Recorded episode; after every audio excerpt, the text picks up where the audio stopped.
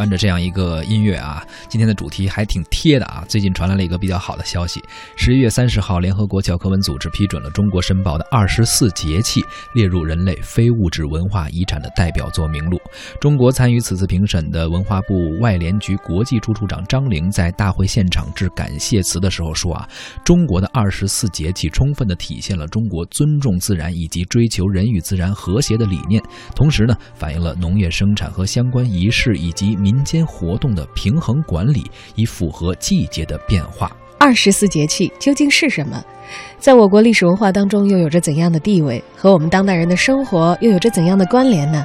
在本期节目当中，我们将和您一道探索二十四节气的神奇和诗意。也欢迎您参与到我们的互动探讨。进入微信，点击右上角添加朋友，搜索“文艺之声”或者“文艺大家谈”的微信公号，添加关注，发来文字留言，就有机会获得我们赠出的电影票。咱们“文艺大家谈”是每天正午的节目，这也是一天的正当件儿。嗯，所以咱们节目要给大家说的第一个节气呢。也是处于一年四季当中头一个节气正中间的节气，非常有意思啊！我们今天从春分开始来了解。著有京味儿、京味儿十足等描绘北京风土人情的作家、文化学者崔代远先生，携手 FM 一零六点六，带您按着节气过日子，找回北京民间最根本的味道。春分。春分雨脚落声微，柳岸斜风待客归。时令北方偏向晚，可知早有绿腰肥。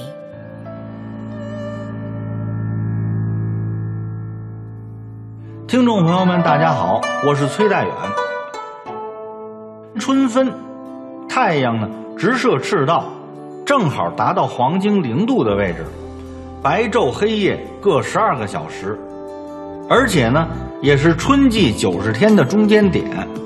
春分这天，阴阳相伴，昼夜均而寒暑平，因此呢，也叫日中或日夜分。如果在春分的夜里仰望星空，您会发现北斗星的斗柄呢，正好指向东方。春分过后。远去南方的燕子飞了回来，咸草寒泥啊开始筑巢，雨水呢渐渐的多了，能够听见阵阵的雷声。再过几天下雨啊，云层深处就能看见耀眼的闪电了。春分一到，冻土消融，地气贯通，正所谓呢，九九加一九，耕牛遍地走。江南呀，黄灿灿的油菜花啊开得正旺。华北呢，大田里到处是耕种的农人，城里的人们在春分前后忙着移花接木，因为呢，这个时候嫁接的树木最容易成活。古时候春分这天，京城里的皇上要去城东的日坛祭日，老百姓呢也讲究吃太阳糕来应点。哎，用糯米和面、枣泥做馅儿，烘烤成那圆形的小饼子。上面呢还要印上一只引颈长鸣的小公鸡儿，哎，来象征太阳。这或许呢是因为公鸡能够感应到出生的太阳打鸣报晓，所以呢太阳糕也叫小鸡儿糕。老北京啊就是这样，每逢节气必有相应的饮食，关乎天文以察时变，关乎人文以化成天下。所谓传统文化，其实并不神秘。无非呢是先人们按照四时节气过着简单而讲究的日子。这是老祖宗留下的二十四节气，这二十四个美丽的名字被列入联合国教科文组织人类非物质文化遗产代表作名录。说到非遗啊，其实也是大家一直非常关注的一件事情。而这次二十四节气被列入到非遗，哎，可能有些人不明白，说咱们之前听说什么演出啊，或者一种文文化活动吧，被列入非遗，但是这个节气也属于非遗吗？我们为此也采访了青年文化评论人刘迪川，他来给我们介绍一下节气和非遗究竟怎么被联系在了一起。这些年，非遗这个词已经很热了，普通人对它也并不陌生。不过，在普通人心中，非遗这个词所囊括的范围，可能更多被理解成刺绣、唐卡、剪纸这些传统手工艺，或者是昆曲、京剧这类的传统戏曲。但是，这二十四节气是怎么列入非遗了呢？其实啊，非物质文化遗产有五大类。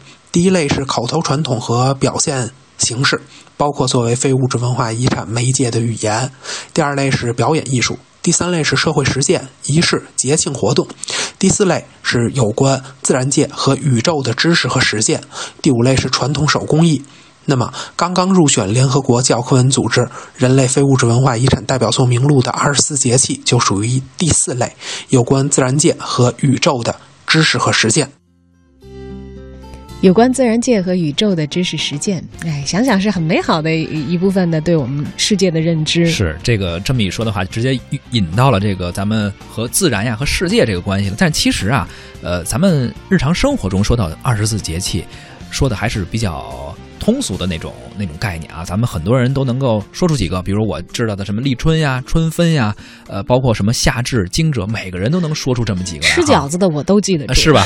冬至肯定得要吃饺子，是吧？对，呃，与之相伴的有很多咱们的民俗传统啊，还有呃什么民间谚语，比如呃像什么立春晴雨水云呀，什么立春晴一日耕田不费力等等，包括立春打了霜，当春会烂秧，都是跟我们的日常生活，特别是古代的中国人的农耕有。一些相关，对，这跟我们的文化和文明的传统是密切相连的。因为古代的中国是一个农业社会，农业就需要严格的了解太阳运行的情况，农事完全根据太阳来运行嘛，看天吃饭。所以，反映太阳运行周期的二十四节气呢，对于农耕来说实在是太重要了。从本质上来看，二十四节气对传统的中国又有着怎样的意义呢？我们还是继续来听一听刘迪川是怎么说的。对于中国人而言，二十四节气真是一点都不陌生。春分、秋分、夏至、冬至，嗯，清明扫墓，冬至吃饺子，还有清明时节雨纷纷，路上行人欲断魂，邯郸驿里逢冬至，抱膝灯前影半身。从二十四节气的名字到与之相关的民俗，以及历史上二十四节气所形成的特有的文化，嗯，有关的文学艺术作品，我想啊，任何一个中国人随随便便就能说出一大堆。可是我们都知道，凡是被当作非物质文化遗产的文化实体列入的目的，其实就是保护。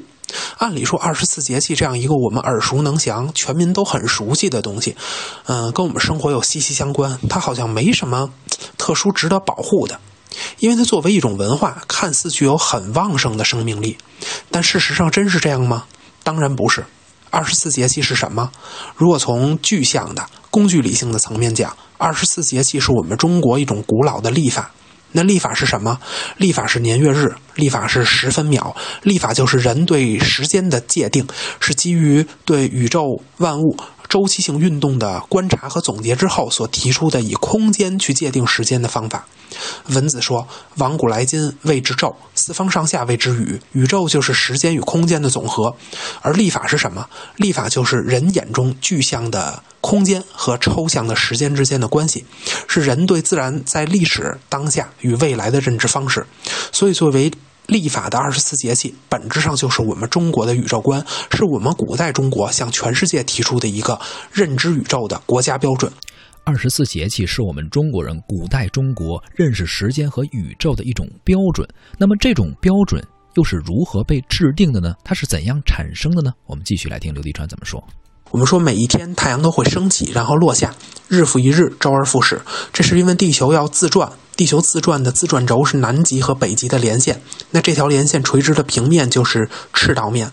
可是地球一年会有四季，春夏秋冬，四季往复，年复一年，同样也是周而复始。这是因为地球除了自转，还要绕着太阳公转。那公转的轨道也形成了一个平面，这个平面就是黄道面。二十四节气是什么呢？它就是地球绕着太阳公转，在黄道上形成的二十四个点。我们制定了地球自转。每一圈是一天，我们制定了地球绕着太阳公转，每一圈是一年。但制定这个历法、制定年月日的目的是什么呢？其实就是为了观察天体运行的周期性变化对物候，也就是对我们人居空间内的自然气候产生的周期性影响。比如说，地球运行到了。太阳黄经三百一十五度，这个位置对应的是立春。那么从这一天开始，万物复苏，生机勃勃的春天就要到来了。比如说，地球运行到了太阳黄经二百七十度上，这个位置对应的是冬至。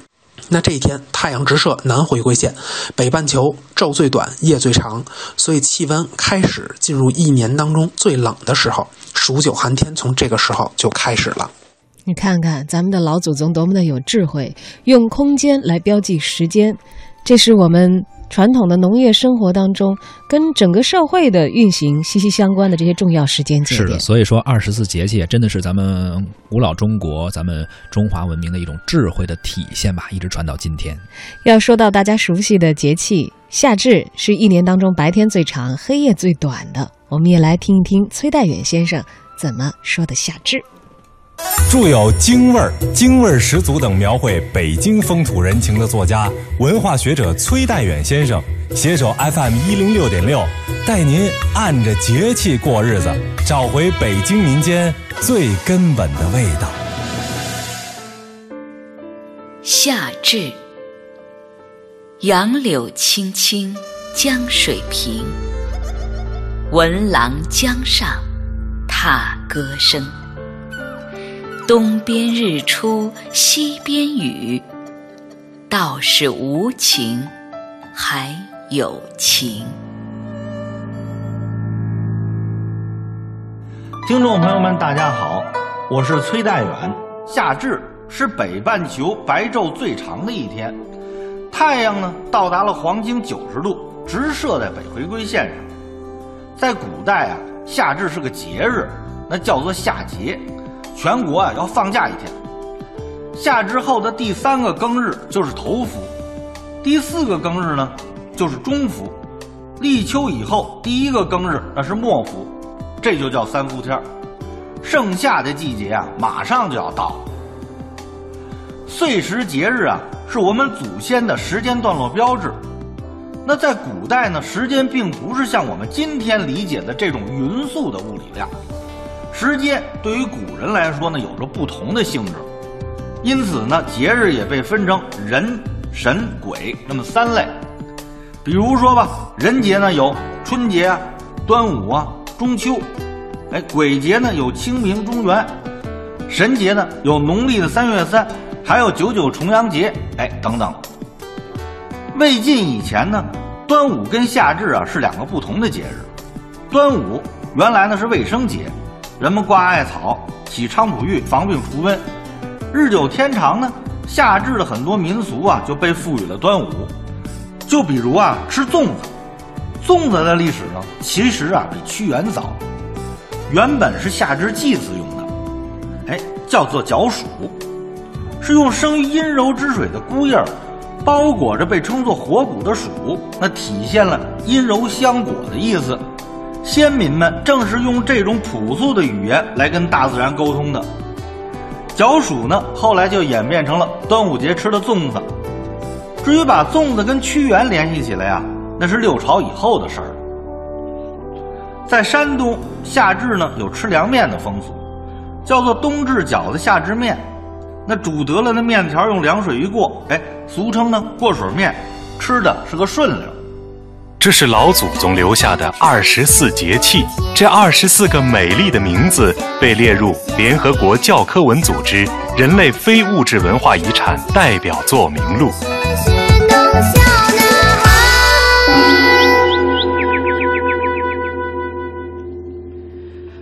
二十四节气啊，真的是一个历史悠久，而且体现着我们祖先伟大智慧的这样的一个一个内内容吧，一个文化内涵。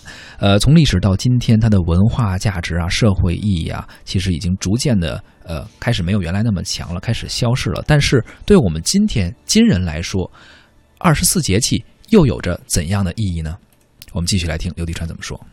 我们中国从夏商周的夏代起就开始研究地球、太阳和月亮的周期性变化与我们生活环境之间的关系，创建历法用来指导农业生产，从而协调人与自然的关系。这种证据啊，文献记载非常丰富，比如夏小正、月令、吕氏春秋、淮南子等等古籍，都见证了这套历法以及二十四节气的形成与不断发展。那么今天，随着我们中国的主体走出了农耕文明，二十四节气的实用价值正在发生着极大的变化。以前我们依赖它更好的种庄稼，现在呢，有了农业大棚，有了更多的新技术，二十四节气与农耕文明唇齿相依的关系已经被打破了。但事实上，这个古老的历法与智慧，在今天和未来。都并不是没有了实用价值，而是将要被改变使用价值。因为从康乾盛世，我们开始大量的破坏环境，围湖造田；到了后来，二十世纪以后，像草原、像森林要耕地，还有现在的污染、雾霾，我们在享受人改变自然的成果的同时，也在承受人改变自然的恶果。而二十四节气及其古代历法，它的精神追求实际上就是天人合一，就是协调人体与宇宙、人类社会与自然环境之间的关系。因此，可以想见，保护并且不断发掘二十四节气及其历法文化的当代价值，对于中国与世界，对于当下与未来，意义依旧是不言而喻的。